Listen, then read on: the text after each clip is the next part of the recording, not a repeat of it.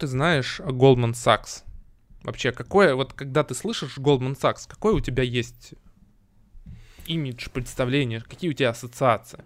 Ассоциация худого, высокого какого-то аналитика с вот такими, короче, синющими глазами, с э, огромным пейчеком и бонусом, и который ездит э, наверняка ну, на, на какой-нибудь крутой прям немецкой марке. И ну, ну, как бы о, день, о деньгах он не думает, но в то же время как бы насладиться этими деньгами времени у него нет. Вот так я думаю. Я, кстати, когда смотрел работы в Лондоне, что-то там финансовой аналитики, ну, на первом уровне для Лондона не очень большие зарплаты получают. И вообще, знаешь, финансовых аналитиков их немножечко чмырят в инвестиционной иерархии, Mm-hmm. потому что это считается не... Ну, это как? Слушай, типа, а сколько ты базовый видел? Я потому что тоже занимался э, таким упражнением, сидя на работе, сидеть на LinkedIn через VPN и смотреть, сколько же там где кого требуется. И мне реально это прям жестко мотивировало свалить вообще отсюда и там в Дубае вообще там какая-то нереальная зарплата. В Лондоне тоже. Я помню, что была приличная. 60 тысяч фунтов в Да год. ты что, прикалываешься? налогов. Это неправда. Это неправда. Больше? Конечно, ты чё? Это столько, вот столько, 54 тысячи фунтов получает бариста в Прето Манжер. Так что ты какую-то не такую аналитику посмотрел. Или, может, ты в каком-нибудь там бранче маленьком. Ну, слушай, я реально смотрел Goldman Sachs. э, Я вот сейчас даже смотрел перед... А э, где ты это готовясь. смотрел? На Indoors или как это там? Как это А. называется э, сайт? Да, да, да, да, Indeed. А, Indeed, да, господи. Мгм. Слушай, у меня совсем другие данные. Да? Вот. И у меня есть друг, ну как друг, я тоже сказал друг, знакомый, ну, скажем так, с универа, э, девочка с универа, которую я знаю, его жена, он работает в большой, я их путаю, тройке, да? Большая. Четверки, наверное, про Аудитор- аудитора Да, четверка, виду, да, большой Мгм. четверки в одной из компаний. И у него вообще внушительная зарплата. Причем он как бы Ну, не на начальном уровне, я думаю, да? Как там Слушай, идет? опять же, у меня... Associate. Associate это выше синьора? Ну, не помню. Так, давай дальше. В общем, Нет, он, он типа что-то между senior analyst и associate. Вот что-то где-то там. Вот. И он один в семье работает, поэтому там все нормально. Работает на Canary Wharf.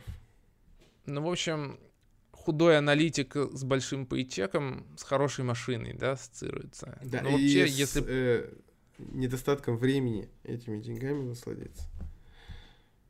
а, Да, но вообще... А еще, еще у меня такая ассоциация всплыла в Apple Store. Мне предлагали сделать вот эту карточку Apple, которую, так, как это называется, экварить, экваринг, как это называется, печатание вообще этой карточки. Ну, в общем, которую печатает Goldman Sachs, выпускает Goldman Мгм. Sachs. И я ему сказал, что я, короче, типа, не этот самый, не Citizen. О, и он мне пообещал, что, типа, до вас доберемся, и вы у нас тоже будете. Ну, вот это, кстати, интересный тренд, потому что... Ну, вообще, у нас тема сегодня коррупция в Goldman Sachs. Да. Э, Но зайдем, давай зайдем издалека. Почему нет? Что такое вообще Goldman Sachs? Я думаю, что нашим э, зрителям, слушателям, в принципе, будет интересно. Вот ты сейчас очень интересную тему поднял, что вот Goldman Sachs с Apple, да, работает, что, в общем-то, выходит на массовый рынок. Ну, а вообще И это, это кру- действительно- крупнейший инвестиционный банк. Мгм. Один из самых больших. Не знаю. И один из самых первых инвестиционных банков, ну то есть чем инвестиционный банк от обычного банка отличается? Тем, что, ну собственно, банковской деятельностью изначально инвестиционные банки традиционным кредитованием, да, они не занимаются. Мгм. Их основой было то, что вот компании, например, хотят выпустить облигации или хотят выпустить акции, а, они обеспечивают этот выпуск, то есть у них есть связи с крупными инвесторами, они там всячески их ублажают, они устраивают деловые завтраки, и у них уже есть эти связи с крупным капиталом, которым они, собственно, и обеспечивают э, Ликвидность. доступ, Мгм. да, да, они, собственно, помогают компаниям выходить на IPO. Э, Посмотрел немножечко вот э, напомнил себе историю про Goldman Sachs, вообще как они появились. Собственно, IPO-то были и до Goldman Sachs, но в основном на них выходили, это вот в 19 веке всякие железные дороги, ну то есть это были компании, у которых были уже какие-то активы, то есть даже если там ну, то есть оценка которых была уже завязана на какой-то вот бизнес, да, mm-hmm. а Goldman Sachs, его фишка была в том, что вот как раз в начале 20 века он э, инвесторам начал э, предлагать не какие-то уже готовые бизнесы, а развивающиеся бизнесы, оценка которых строилась на ожидаемых денежных потоках как раз. Mm-hmm. Ну, то, что вот сейчас, да, если mm-hmm. там выходит какая-нибудь вот Airbnb собирается на IPO, да, где тебе предлагали поучаствовать, или какой-нибудь WeWork, угу. и компания оценивается не по каким-то текущим параметрам, а по ожидаемым в основном денежным потокам. Как раз строить такую оценку в начале 20 века придумал Goldman Sachs, и, э, и фишка в том, что была, что основатели его были немецкие евреи, да, а евреев в, в 19 веке не допускали до IPO железнодорожных компаний. Mm-hmm. Ничего себе. И поэтому они придумали вот такую модель оценки для всякого ритейла, для потребительского сектора, и они на этом очень хорошо поднялись в начале 20 века. И вот их ROE, Return on Equity, да, доходность на капитал, в первой половине века достигала 75%. Это просто фантастический рост, и они за счет этого, за счет тесных политических связей, в чем их часто обвиняли, они там обеспечивали выпуск облигаций государств да, да, да, крупно. Они за счет этого очень хорошо поднялись, и на самом деле многие их атакуют и называют спрутом, это такое прозвище банка Goldman Sachs, что а, их модель в чем? Да, он везде, потому что вот э, лучшие выпускники вузов в США там и по всему миру, они приходят в Goldman Sachs, получают как бы военную вот эту практику, худые аналитики с большими пейчеками, а потом Goldman Sachs их толкает во всякие управляющие должности в государстве, угу. где они потом начинают лоббировать интересы своих вот угу. свою, своей альма-матер. Угу.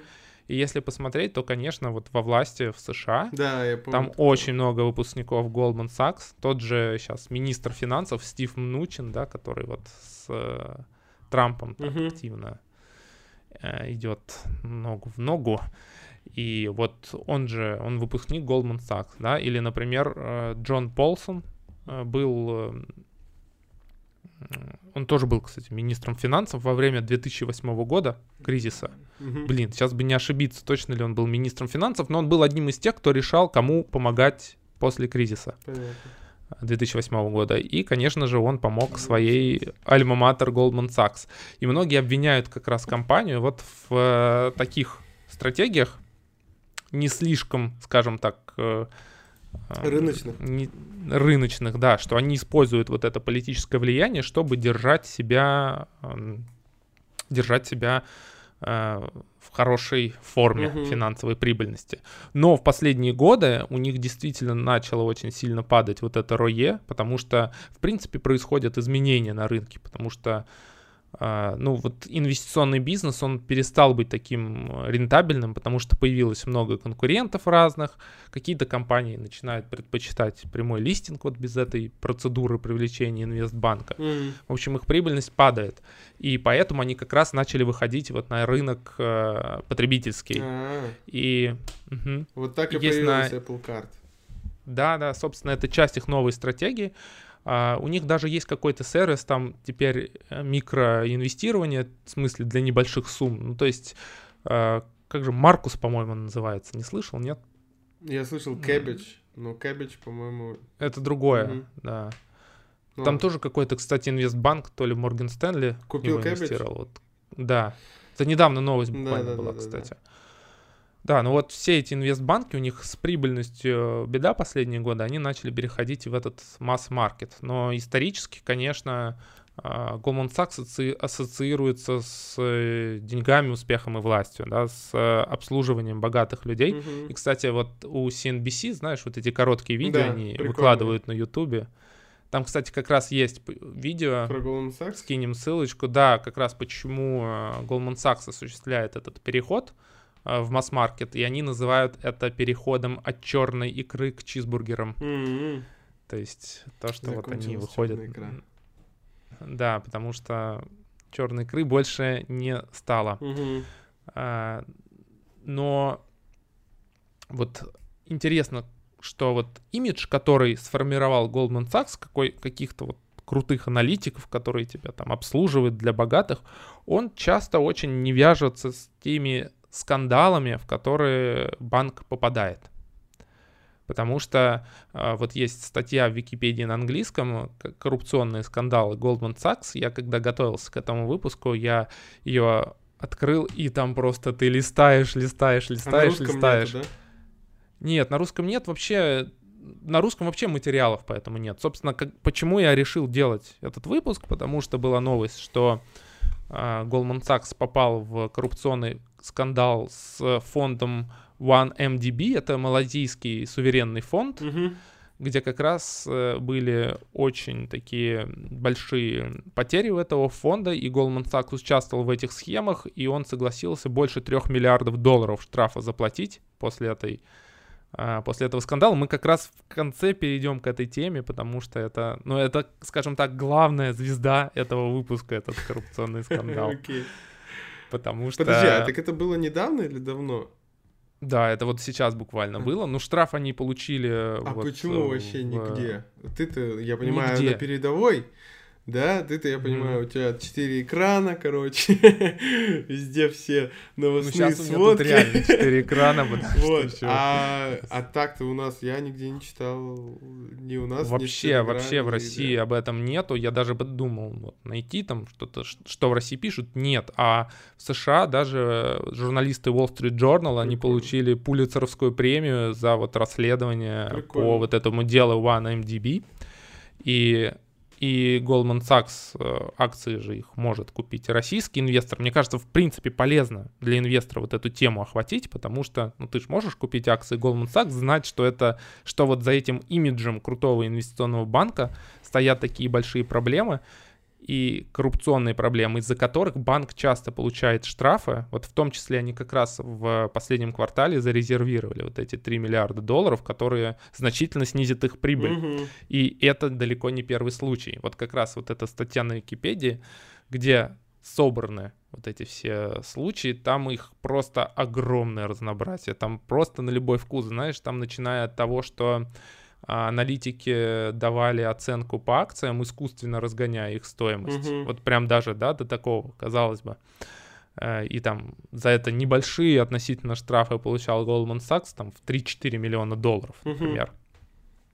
Но сейчас уже до миллиарды. Да, сейчас уже дело пошло на миллиарды. А, они вот в кризис ипотечного кредитования в США попали, тоже они были одним из э, таких столпов угу. продаж закладных вот этих ипотечных облигаций, которые потом банкротились, и, э, и они получили, собственно, крупный штраф вот еще даже до этого, да, там в 2010 году. И интересно, что их э, спасало государство в рамках одного из пакетов помощи. Ну, там не напрямую, но была помощь для Goldman Sachs, и Уоррен Баффет в этом участвовал. И там был скандал в том, что после того, как их спасли в 2008 году, менеджер десятки миллиардов долларов себе бонусов выписал. А, ну, сумму точно не помню, но сумма была большая, uh-huh. да, и говорили, как же так, мы вас спасли, а это как раз были те самые ребята, которые, когда их спасли, после этого себе еще а, миллиарды долларов выписали а, премий после этого. Вот, поэтому их очень не любит леволиберальная общественность в США, и очень много статей в Нью-Йорк Таймс каком-нибудь посвященная вот этим коррупционным скандалам, поэтому их тут на любой вкус Блин. есть. Слушай, я и... из этих скандалов только про Deutsche Bank слышал всегда, что он там куда-то залетал и попадал. Это очень крутой кейс Deutsche Bank, потому что есть книга мы ее с тобой, по-моему, не обсуждали, да, в подкасте. Я даже думал сделал выпу- сделать выпуск про коррупцию в Goldman Sachs, потому что есть книга о коррупции в Deutsche, Deutsche Bank, и там прям очень много. Это можно вот, сделать. и у меня вот даже будет. вопрос, а где там Морган Стэнли, JP Morgan? Они как бы их просто пока не нашли, что они где-то что-то там мутят? Слушай, ну не знаю, не буду говорить, мутят они там или нет, но Goldman Sachs и Deutsche Bank, они действительно просто с завиднейшей регулярностью попадают в эти все скандалы. Может быть, действительно не просто так. Мгм.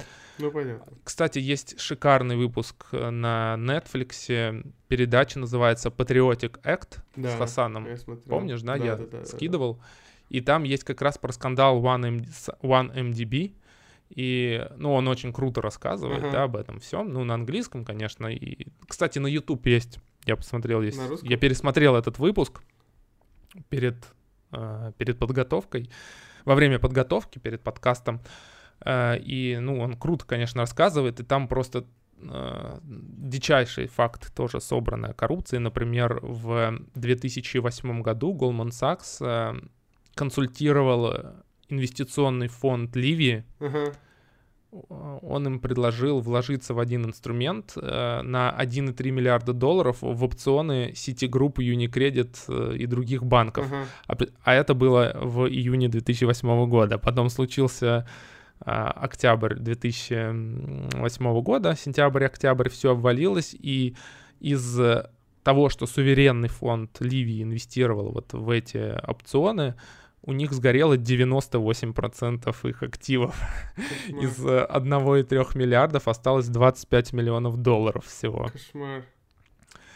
Э, И там было расследование, и судились ливийские власти с Goldman Sachs, потому что они как бы продали инструмент, который, на который этот фонд вовсе не рассчитывал. Ну, А, короче, и втюхали. Втюхали, да. И вот, э, как утверждают вот ливийские власти, что чтобы, м, чтобы получить доступ к этим деньгам, э, Goldman Sachs проявляли невиданную щедрость, оплачивали руководителям фонда проституток, полеты на частных самолетах и дорогие гостиницы.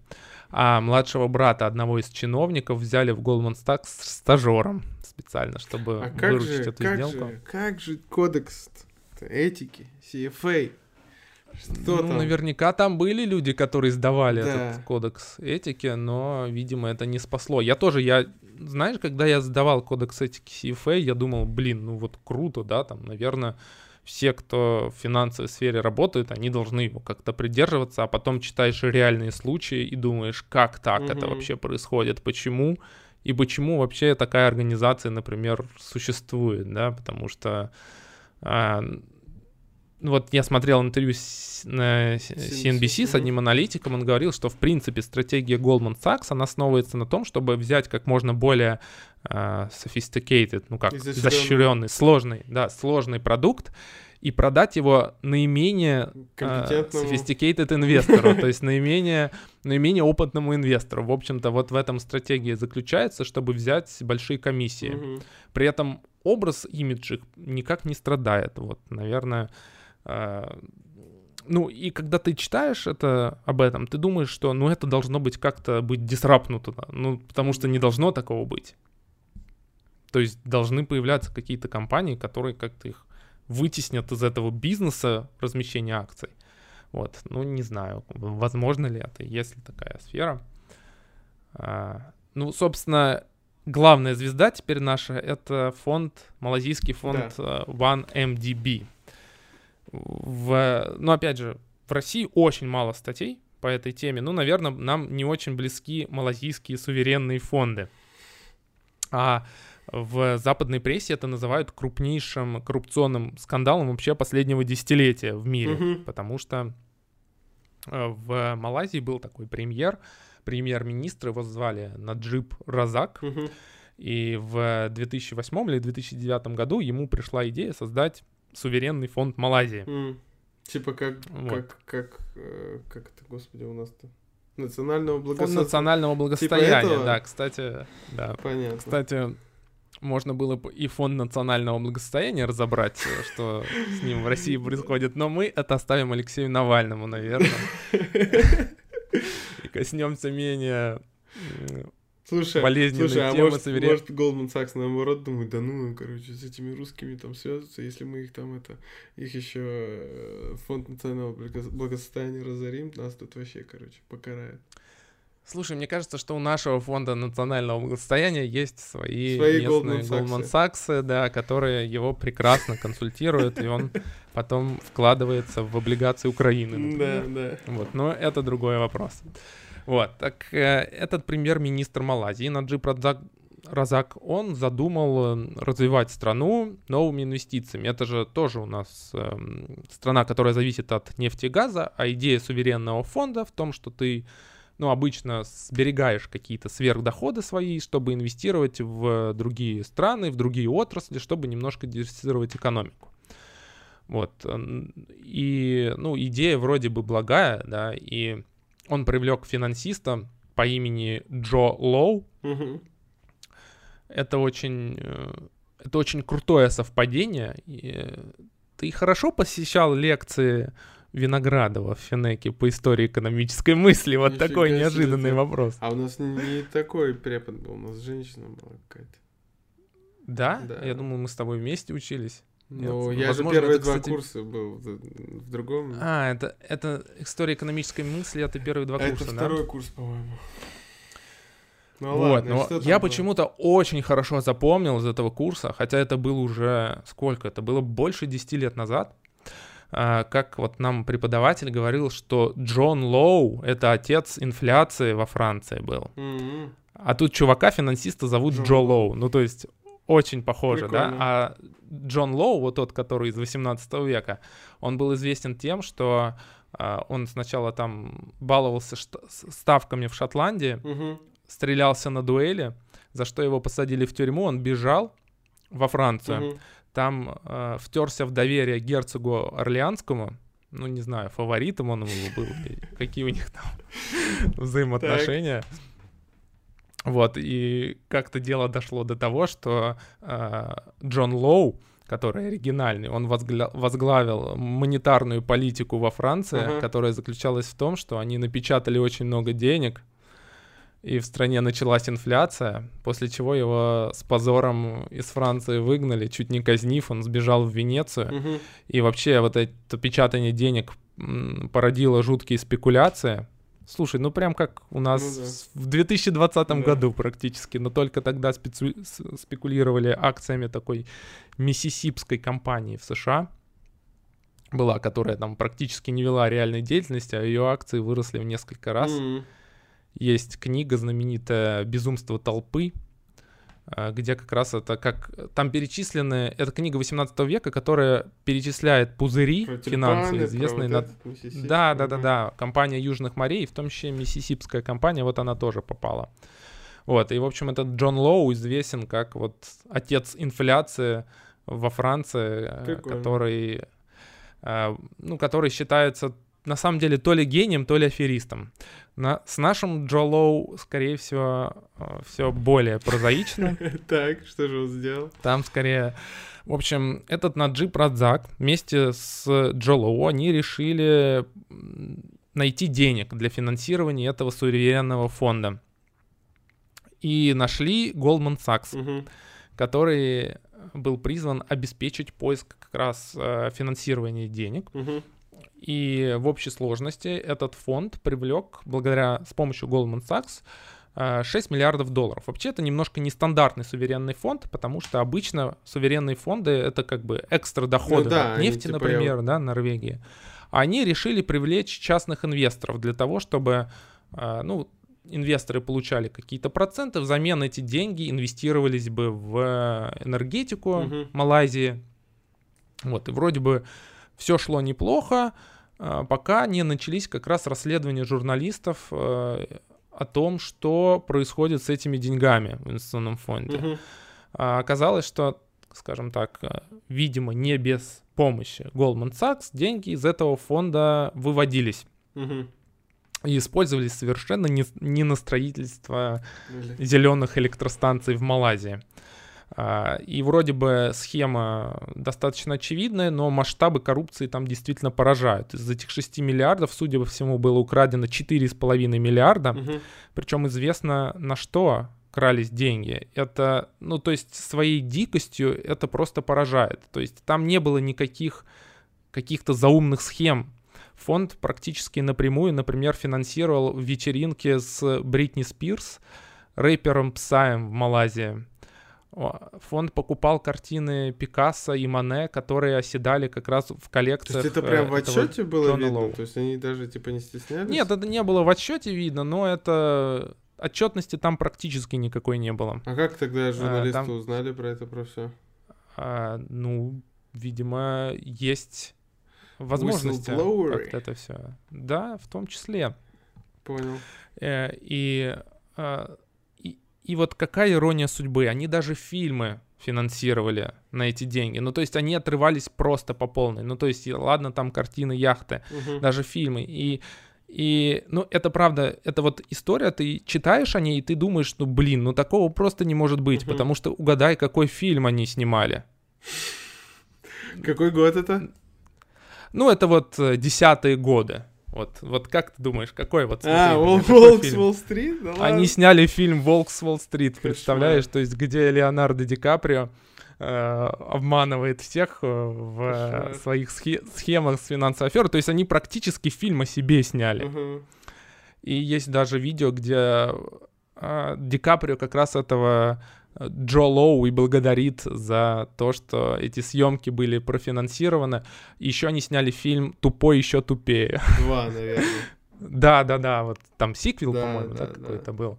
Вот, и, и Слушай. так все продолжалось, причем они тратили эти деньги, э, и Goldman Sachs, э, я не знаю, знали они или нет, но судя по тому, что они за, заплатят штраф, они знали об этом они привлекали все новые и новые облигации. В итоге э, в общей сложности фонд достиг 11 миллиардов долларов, причем Голдман получал какие-то невероятные комиссии, комиссии за это. Например, за выпуск облигаций на 6 миллиардов долларов они взяли комиссию в 600 миллионов, то есть 10%.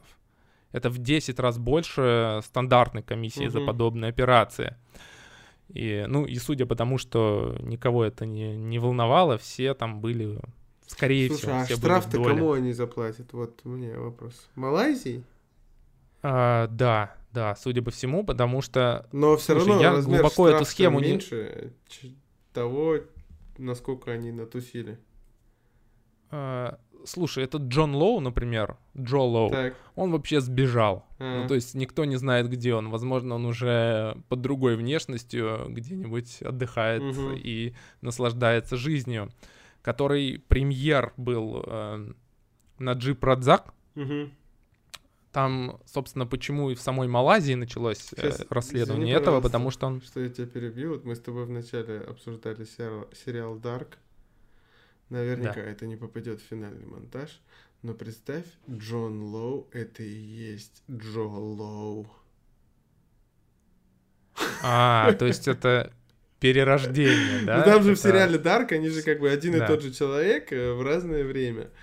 Вот, представь, если так. И он просто сделал свои дела в 18 веке или когда там. Потом он, значит, к нам в 21 пришел, тут сделал дела и пошел дальше где-то.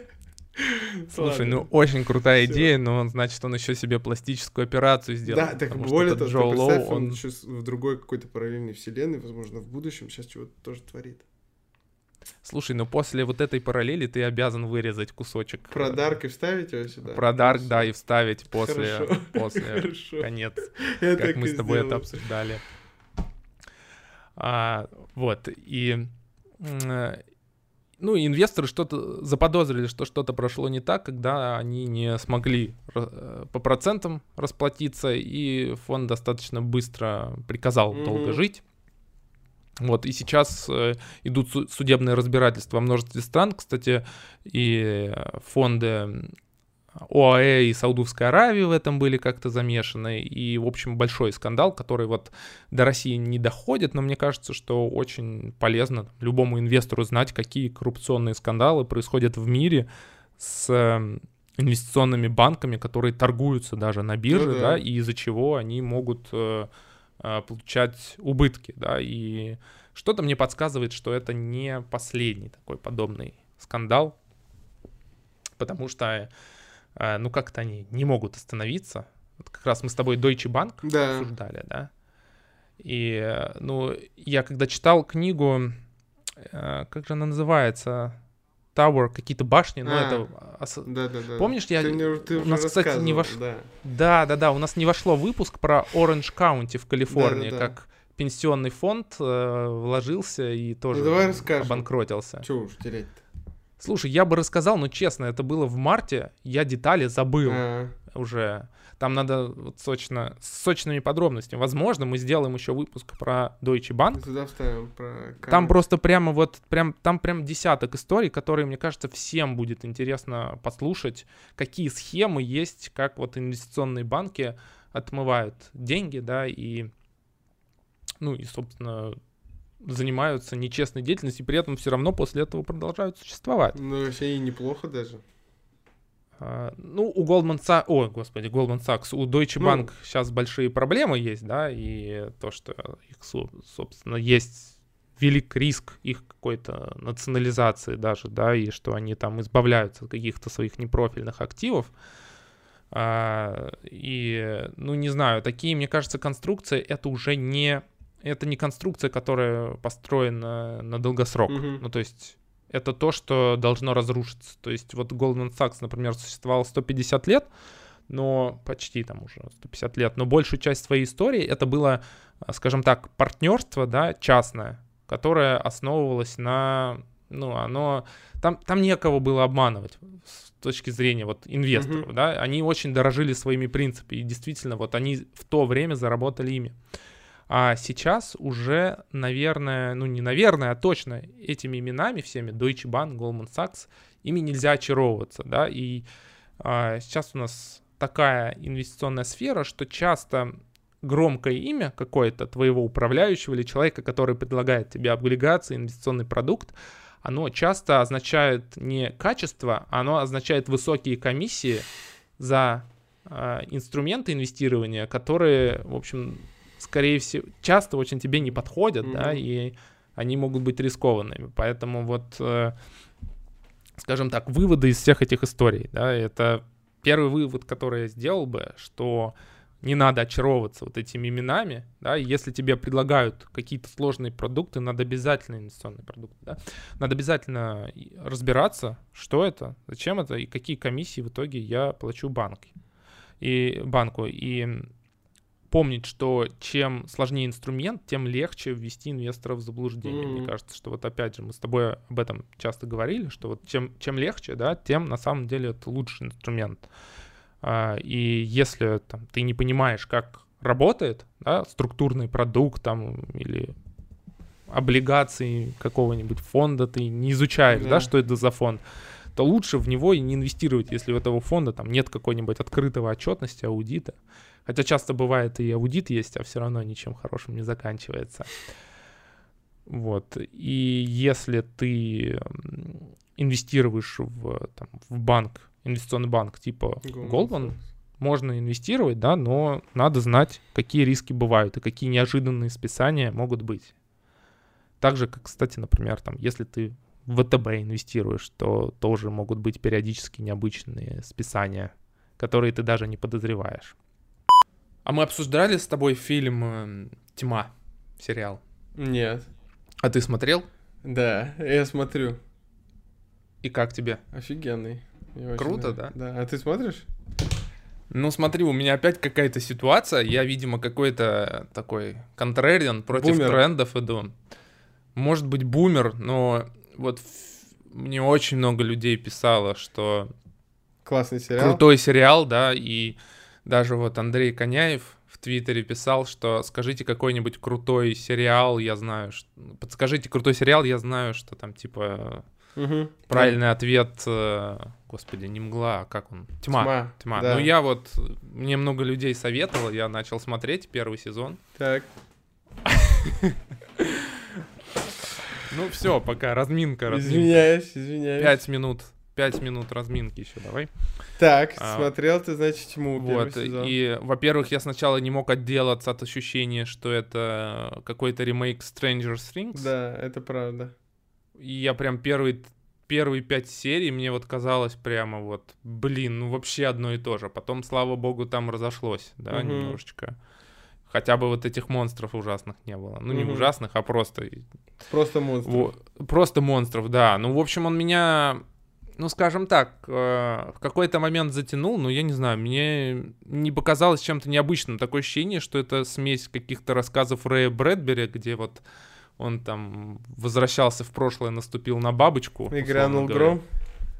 Да, и вот э, очень странных дел. Дел. Вот, и мне не показалось это оригинальным, при том, что очень классный вот видеоряд, музыка, вот это все, да, но само содержание меня как-то не впечатлило. А ты ну, первый наверное, меня... посмотрел? Да, я вот первый а второй посмотрел. не начал? Ну, вот я начал 15 минут, но понял, что чего-то мне как-то времени жалко. Не, ну там, в принципе же, весь прикол в том, что как бы люди встречают неизбежность, что они ничего не смогут поменять и не меняют, даже если у них есть возможность. Ну, типа, когда он там встречал самого себя, и он мог там все изменить, и в связи с этим там не родиться в будущем, он типа не стал этого делать, и там куча таких перипетий. Вот это прикольно. Ну, ты сейчас на втором, да, сезоне? Да. Ну, в общем, я как бы первый осилил, да, и, ну, даже местами мне интересно было, но почему-то на меня такие сериалы не производят впечатления. Не знаю почему. И, причем я начинал смотреть прямо с открытым забралом. Ну, то есть вот прям все так разрекламировали, я прям ждал, ну, сейчас кайфану. Потому что там мне э, знакомый написал, что типа Гениально. первый сериал, который я смотрел, и я прям вот все посмотрел, вообще не мог оторваться, время А ты знаешь, летело. что у Netflix есть отдельный сайт dark.netflix.io, где они все, короче, все эти перипетии показывают, рассказывают, и можно там без спойлеров узнать все. Типа я посмотрел там один сезон, семь серий, и они тебе показывают все, что как бы там переплеталось, кто откуда, кто зачем, никаких лишних героев. Вот. Прикольно. Ну да, я видел этот сайт, но... э, ну, Слушай, я больше, знаю. наверное, удивлен, что это немецкий сериал. Вот. Вот это меня удивило. Ну, почему? Ну, какие ты такие, знаешь, прям успешные на мировой арене, там, европейские фильмы или сериалы? Потому Сам что- факт, что европейский тебя Да, удивил, да, да. Ну, Что- есть еще Money Heist, касса. Вот, Дель вот Папе. только вот я их двоих знаю. Один Испания, другой как бы Германия. А в Америке сколько выходит за год? Ну, просто, Ам. наверное, мы об большинстве и вообще не слышим и не знаем. Это, наверное, тот такой, типа, единственный, который дошел до нас. Слушай, ну самые популярные сериалы, они все-таки это те, которые заходят в США, а, наверное, в США все-таки больше заходят те, которые сняты на английском языке, мне кажется. Так, а этот ты снят на немецком? Я знаю, да, ну поэтому как бы вот э, А, при вот. прочих равных понял. выстреливает тот, который на английском снят. Ну да. А, э, а на иностранном языке выстреливает только тот, который прям вот совсем уже, совсем круто, да, условно говоря, много проходит сериалов, которые, в общем-то, на английском, может быть, такие средненькие, но они становятся какими-нибудь, ну, не культовыми, но популярными. Ну, условно говоря, я сейчас начал смотреть сериал «Офис», М, знаешь, да? Ну, конечно. Ты какой, британский или ам- американский? Я думаю, американский. Скорее всего. Со Стивом Кэрроллом. Да, да. Вот. И, и я что-то подумал, что... Ну, почему-то мне кажется, что вот такой сериал немцы не могли бы снять. Не знаю. Потому что британцы сняли. Ну, типа, оригинал офис это же британский, Мгм. это потом только Стив Кэрролл пришел.